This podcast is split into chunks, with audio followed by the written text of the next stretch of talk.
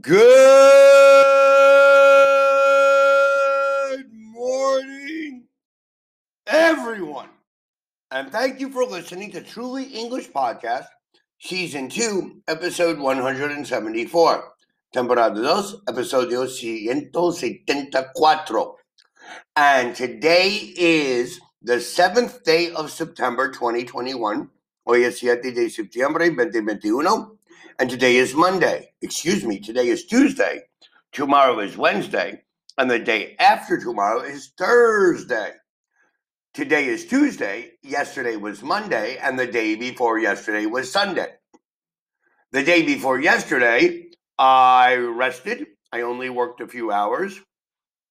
Yesterday, I worked all day. Today, I will be working all day. Tomorrow I will be working, and tomorrow is the anniversary of my mother's birthday. So I will light a candle and pray for her. Tomorrow, the day after tomorrow, I will also be working. What did you do yesterday? What did you do the day before yesterday on Sunday? Did you go to the beach? Did you celebrate with your family? Did your grandmother cook dinner? What did you do? What are your plans for the day after tomorrow on Thursday? What are you going to do? Do you have classes, exams?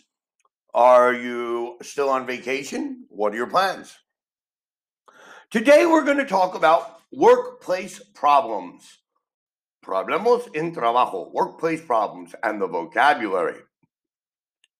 All right, so let's start if there is a dispute between the management and the union, dispute, a disagreement, un desacuerdo, union is sindicato.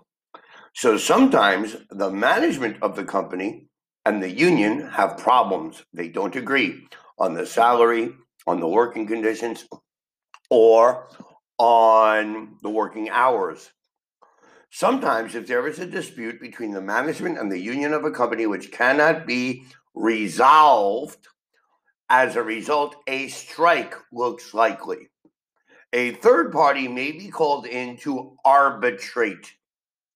Strike, I think in Spanish it's huelga, huelga, huelga. A strike, when everybody stops working.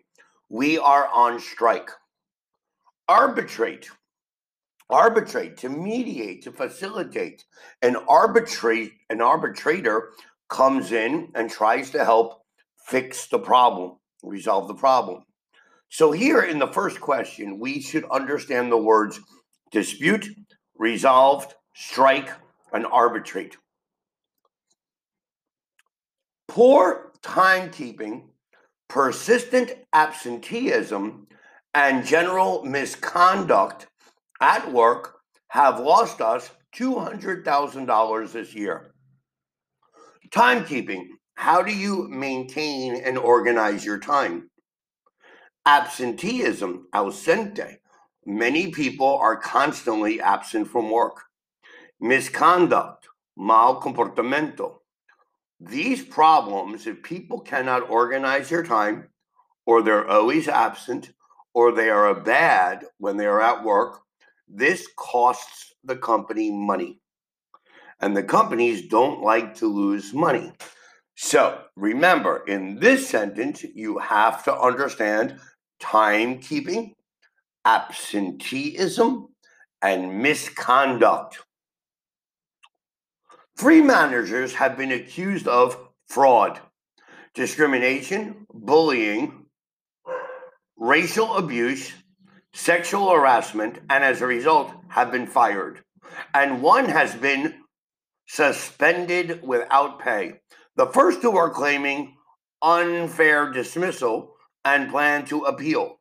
The third has applied for a job in the government. Now we would need to know the word fraud. Fraude, same in Spanish.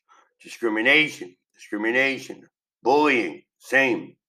Racial abuse, so, abuse against another race, sexual harassment, where you harass somebody or molestar another person based on sex.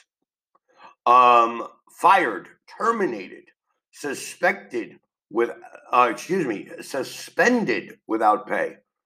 Okay. And these people believe that the treatment was unfair and they were terminated unfair and they will appeal como clemencia.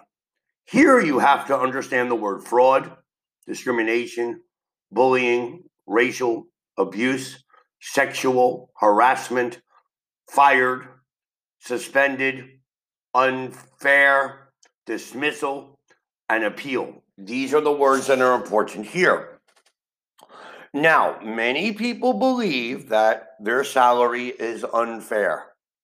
When many people are fired or dismissed, they believe their dismissal was unfair.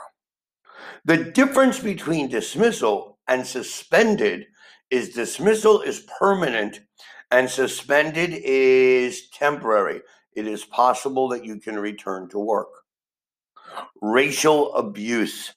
When you abuse somebody because they have a different race, a different ethnicity, like a black person, an Indian person, an Asian person, a white person.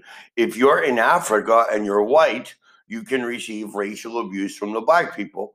If you're in the United States and you're black or Latin, you can receive racial abuse from the white people. It, it, it all depends on where you are in the world. Unfortunately, racial abuse exists everywhere. I am from New York City, and in reality, I never really dealt with racial abuse because New York City is a city with people from the entire world and I've always went to school with children from every country on the planet. I never understood this, but it does exist. Sexual harassment is also very bad. That is when people take advantage of their position of power and they harass a woman or a man. And it's very bad. And the people feel trapped. They don't know what to do. Normally, they are told to call human resources, recursos humanos, and file a complaint, un, queja. However, normally human resources doesn't really do much. Sorry to all you human resource directors, but you're not really handling the complaints as you should. So, you understand these words. We would like to point out that there have been several breaches of the company's non smoking policy. Breach, to break. To breach the house, to breach the computer network is to break it, to enter without permission or to smoke a cigarette in the company's pre- premises or on their property without permission. We also have proof that several factory floor workers have been neglecting their duties, not completing their responsibilities. We mm. need to, we are breaching the company's policies and neglecting our duties. And there have been several incidences of insubordination towards senior managers and intentional damage of company pro- property. Insubordination, when you don't abide or obey the orders of your superiors.